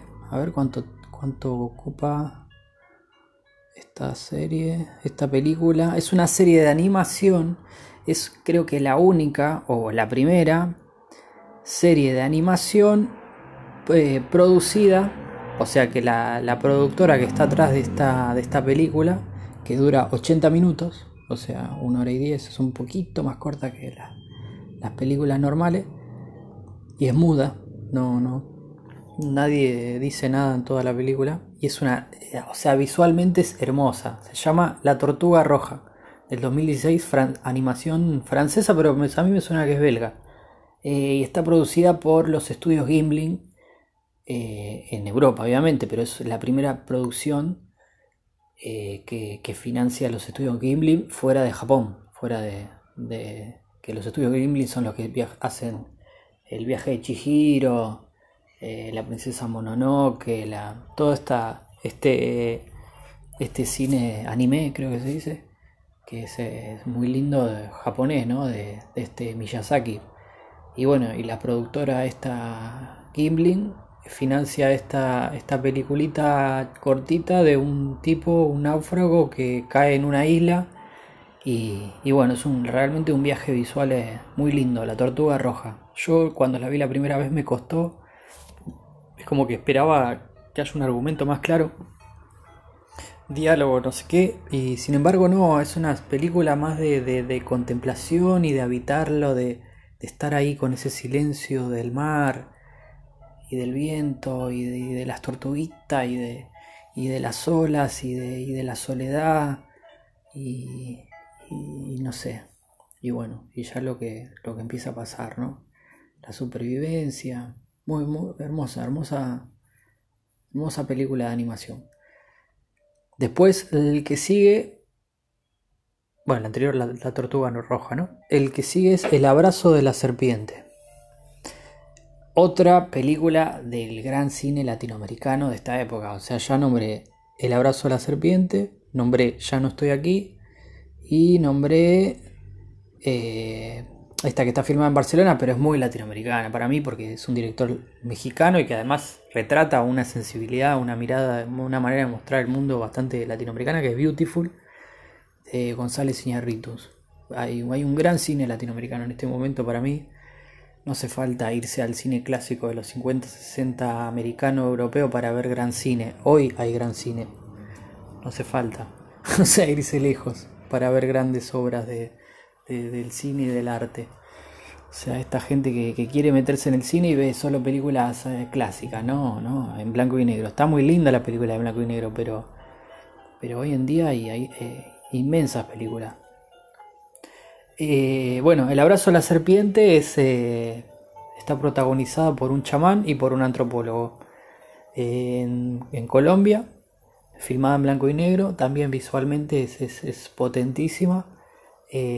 A quienes le interese todo este tema de, eso de, de, los pueblos originarios que viven en, en, su medio, sea, en la selva o, así, el chamanismo, la antropología. No sé, esta, peli, me agarra un poco a, destiempo para hablarla en este momento porque no. En su momento fue muy, me gustó mucho leer los libros de, de Castaneda, las enseñanzas de Don Juan y todo esto, y durante una época tuve una época que, que me sentía aprendí de brujo, pero, pero bueno, ya no, ya no, ya quizá en algún momento lo nombre, eso tuvo que ver también con, en su momento consumir cannabis, fumar porro, que tampoco ya no hace años, y bueno, dejé de fumar porro y me dejó de interesar también eh, eh, tanto eso, aunque me, sigue dando curiosidad y, tal, pero bueno, no, no tanto como antes, no sé.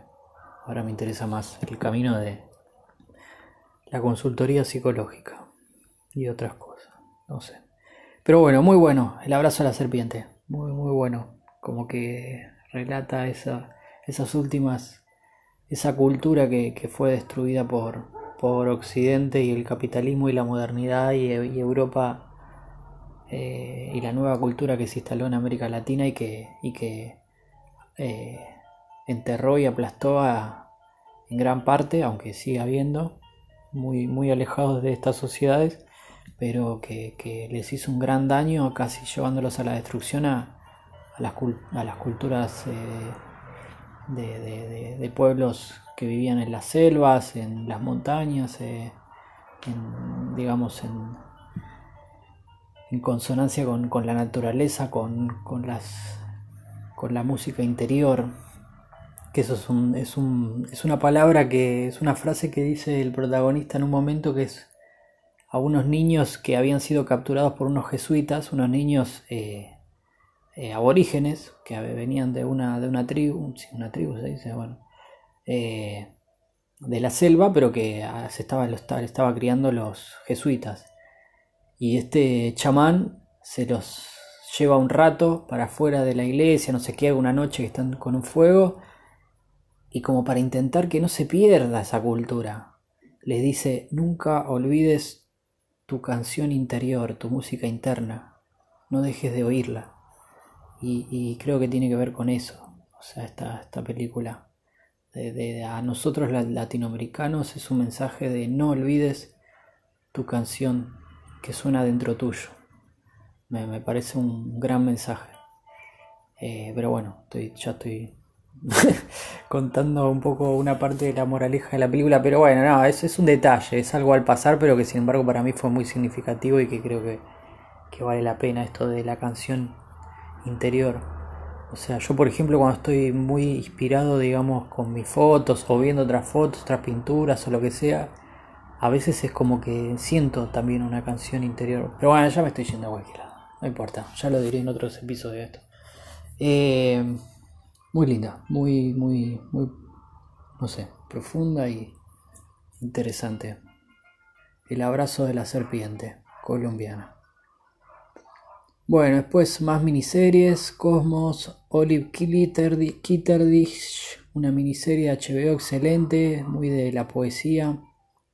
Después una película que creo que todavía sigue estando en Netflix, que es Nebraska, que bueno, no, Nebraska, del año 2013, buena película americana, cine americano independiente, pero, pero bueno, este, esta película ya hace tiempo que la vi, no, no me interesa mucho comentarla. Sí, no, no voy a comentar películas que sean tampoco tan, tan viejas. O sea, intento, voy a, voy a comentar películas que, que sean relativamente nuevas, que yo las haya visto hace poco, porque hay muchas películas de 9, pero que yo la vi, por ejemplo, en el 2007. Entonces no, no las voy a comentar. Voy a comentar las películas que vi estos últimos años, así que voy a seguir. Hay un montón de otras películas, las puedo nombrar. A ver, Nebraska. Con 9 también El árbol de la vida de Terrence Malick. Una, una película súper contemplativa que no se sabe muy bien cuál es el argumento, protagonizada por Brad Pitt. Eh, y eh, bueno, el, director es Terrence Malick que hizo eh, La Delgada Leña Roja. Y bueno, esta, esta es la otra película así importante de él. muy buena para verla en gran pantalla. después Enter the Void de Gaspar Noé, un director argentino pero que se fue de joven a, Francia y ahí hace cine desde, desde el principio asesine todo muy loco y que tiene que ver mucho con, con el consumo de drogas o cosas así, y muy visual. Hay una película de él en Netflix, creo que se llama Clímax, que es una de las últimas películas muy interesantes si les interesa meterse en, la, en, el cine de Gaspar Noé, que vale la pena, es un gran actor, digo, un gran director francés, argentino-francés, franco-argentino. Esta se llama Enter the Void, muy, una película muy angustiante de una persona que se bueno, esta no la puedo contar. Eh, porque si no, ya es spoiler, ya el mismo argumento. Después, eh, rápidamente, La Fuente de la Vida de Darren Aronofsky, el que hizo Pi y el que hizo Requiem for a Dream. A mí es mi película preferida de este director, que es un director eh, norteamericano de Nueva York, también sin independiente, de autor y toda la bola. Es The Fountain, La Fuente de la Vida, 2006. En su momento fue mi película preferida, que también creo que alude a, lo metafísico, algo que está más allá de, esta vida cotidiana que uno cree, pero bueno, esta no. Creo que voy a ir terminando, ya se hizo súper largo, una hora y cuarenta de, Pero bueno, quiero nombrar las últimas películas eh, con nueve, pero solo las voy a nombrar rápidamente. The Fountain, La Fuente de la Vida. Otra película que fue mi película favorita cuando la vi. Después ya vi otra película y dejó de ser mi favorita porque otras la, me, atrayeron más. Es Los Hijos de los Hombres, excelente, de este director eh, mexicano Alfonso Cuarón, pero está hecha en México. Excelente, excelente. Eh, película del futuro, ciencia ficción muy oscuro. Eh, pues, ¿qué más? Una película argentina del 2004, Roma, de Adolfo Aristarain, gran director argentino que hizo Martinache, por ejemplo, esto es como la Martinache 2, digamos, sería Roma, muy buena, aunque hoy en día no sé dónde se consigue esa película. Después otra con 9 de 2004, Olvídate de mí, Eternal Sunshine of the Spotless Mind, Jim Carrey y Kate Whistler. Bueno, no voy a comentar esta película porque ya la vio todo el mundo. Después 2003, El Regreso. 2003, Astronautas. Eh, española, que es una película muy, muy marginal española que no la volví a encontrar nunca más y que me gustó un montón cuando la vi. Eh, American Splendor 2003. Pero bueno, ya como que estoy un poco apurado haciendo esto, así que solo las comento para que tenga una idea más o menos del cine que me gusta, a quien le interese. Eh, después otro 9 de una película que viene en el 2006, es eh, Ciudad de Dios, de Brasil, la gran película brasilera de exportación que la vimos todo el mundo y que también es excelente película. Eh, bueno, Días de, Nietzsche, Días de Nietzsche en Turín. Esta sí, esta está en YouTube hecha también brasilera, hecha en el 2001, eh, y habla de la estadía de Nietzsche, se basa en los diarios de Nietzsche de cuando estuvo en Milán, y es excelente, me parece una gran aproximación a la obra de Nietzsche, excelente y la puede ver cualquiera, es una película, no es que es ni, no es ni un documental ni nada sobre Nietzsche y si uno si no sabe qué es Nietzsche ni, ni importa. Pero excelente aproximación. Yo está después el día que Nietzsche lloró, que es una ahí como una obra media comercial o no sé, de serie B, que intentó vender ahí, intentó subirse a la ola del, del nietzscheanismo de moda de hace unos años, que todo el mundo le quería saber de Nietzsche, Nietzsche, Nietzsche, Nietzsche. Y bueno, está bien para acercarse, pero esta es mejor, esta es mejor, mucho mejor. Un Nietzsche que habla en portugués en Milán y que es excelente. Y está en YouTube por suerte y muy, muy, muy linda película. No quiero comentar nada porque creo que, creo que le hace honor. Es de las pocas cosas sobre Nietzsche que le hace honor a Nietzsche. He leído biografías y, cosas así que hablan sobre Nietzsche y, y quizá le hace honor también para mí eh, los libros de Sloterdijk, que es un pensador en escena, y La Buena Nueva, libritos de Sloterdijk hablando de la obra de Nietzsche, y, poco más. Después Thomas Mann habla, ficcionaliza en parte la, vida de Nietzsche en Doctor Faustus. Eh, también me llegó una parte de, de eso, de ese retrato. Tiene un poco que ver con la película con la que empecé, que es la de Van Gogh, ¿no? Estos son, Van Gogh y Nietzsche son como, bueno, dos figuras casi como mártires del arte y de la filosofía. Son dos, dos poetas malditos de sus, de sus disciplinas. Después, bueno, la, película que, hizo que empiece todo para mí en mi vida fue un, antes y un después. Yo antes de esto era un, un niño inocente que veía Los Simpsons y ya está y, se acabó.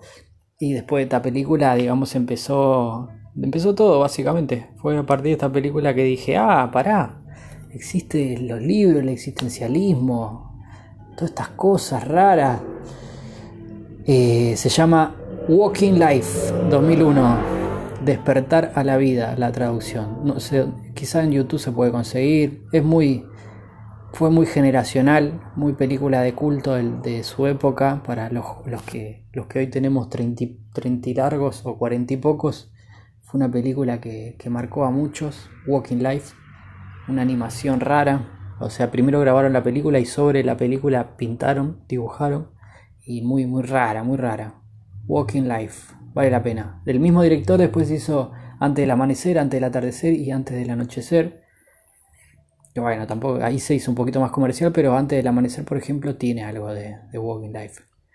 Otro 9, pero que la vi hace tiempo, Donnie Darko. Otro 9, Argentina, La Ciénaga, de Lucrecia Martel, que muestra eso, la, sí, la resaca de, los 90, unos viejos borrachos alrededor de una pileta sucia. Gran, gran imagen de, la resaca de, después de los 90, ¿no? de cómo terminó la Argentina Después otro 9 es la, la gran serie argentina Ocupas. Eh, pero bueno, el Gran Lebowski, la de la Leña Roja, Antes del Amanecer, Braveheart le puse, la de Mel Gibson, Cinema Paradiso, Otra Mujer de, de Woody Allen, París, Texas, Blade Runner, Apocalipsis Now, todas con 9.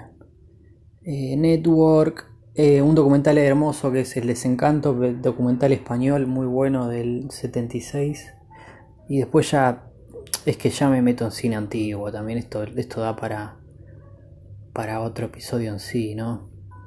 Un episodio bastante pretencioso que hable de cine anterior a los 80. Cine de los 40, 50, 60, 70. Aunque bueno, últimamente ya no, no veo de esas películas. Y después, bueno, ya llego al 8 eh, una muy linda película que vi, nueva, nueva, nueva, que es The Nest, eh, con Jude Law. The Nest, que sería El Nido, excelente, sobre... Bueno, esta no puedo contar nada. Después un documental de Netflix, que es El Agente Topo, excelente, un viejito que meten en, un, en un geriátrico para ver cómo es la vida ahí. Excelente, no quiero contar mucho, simplemente muy lindo documental chileno, El Agente Topo 2020. Una comedia muy linda también, muy buena, a mí me hizo reír. Palm Springs 2020, eh, muy buena comedia, entretenida. Es una especie de, de ¿cómo se llama? El día de la marmota, de que todo, durante una eternidad tenés que vivir el mismo día, plano y aburrido, y así, así, así, pero bueno, en otro, en otro ambiente. Eh, pues la serie española Patria, que está buena, la serie, esta miniserie La Innegable, Verdad, poco ortodoxa. Minari, Minari, que fue nominada para los Oscars 2021. Pero bueno, acá me quedo, acá me quedo porque de, los ocho podría ser otro capítulo. Sí. La verdad que hay muy buenas películas de ochos. Y esto da para, para, otro, para otro episodio. Porque la verdad que veo muy lindas películas. Minari, eh, bueno, Mandalorian, que es una serie, retrato de una mujer en llamas. Watchmen, la miniserie. Mientras dure la guerra, película española. El colapso, miniserie francesa de hace dos años, justo antes que empiece el coronavirus. Tremenda, que colapsa el mundo y, te, y retrata ese colapso. Martín Eden, muy buena. Servant, Sound of Metal, que ganó unos premios en este Oscar muy bueno. El Ángel, gran película nueva de Argentina. Bueno, y así me quedo. Me voy así. Con los ocho los dejamos para más adelante. Espero que les haya interesado. Les mando un saludo. Y bueno, espero que, que no les joda mis, mis podcasts maximalistas. O sea, encontré una, una, una palabra que describe este formato. Eh, todo lo que pueda decirse será dicho y no me quedo con nada hasta que hasta que bueno hasta que no dé para más y acá terminamos un saludo